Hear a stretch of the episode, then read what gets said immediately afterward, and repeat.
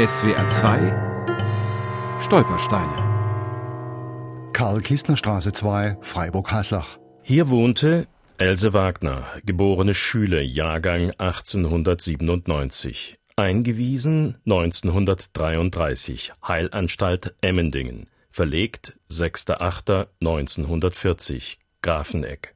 Ermordet 6.8.1940, Aktion T4. Karlsruhe, 28. November 1939.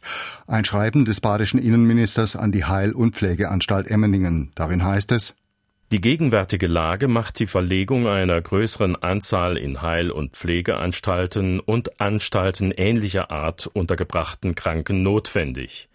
Die notwendig werdenden Verlegungen werde ich von Fall zu Fall anordnen. 27. Januar 2013. Eine Gedenkfeier in Freiburg.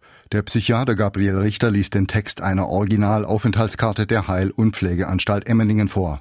Dort ist vermerkt Wagner Else, geboren am 18.06.1897 in Uffhausen, aufgenommen 29.09.1933, entlassen 6.08.1940, Anstalt Fragezeichen.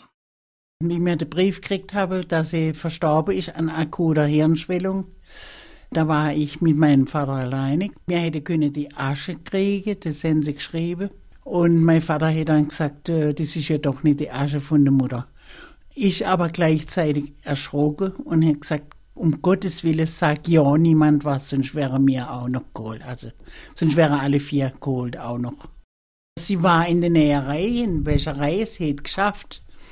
Man hat auch nichts gemerkt, wenn man bei ihr war, dass sie krank ist. Heute nennt man das, glaube ich, wie nennt man das? Burnout. Aber das ist ja klar, wenn fünf Kinder da sind und kein Geld. Irene Schäuble ist heute 87 Jahre alt.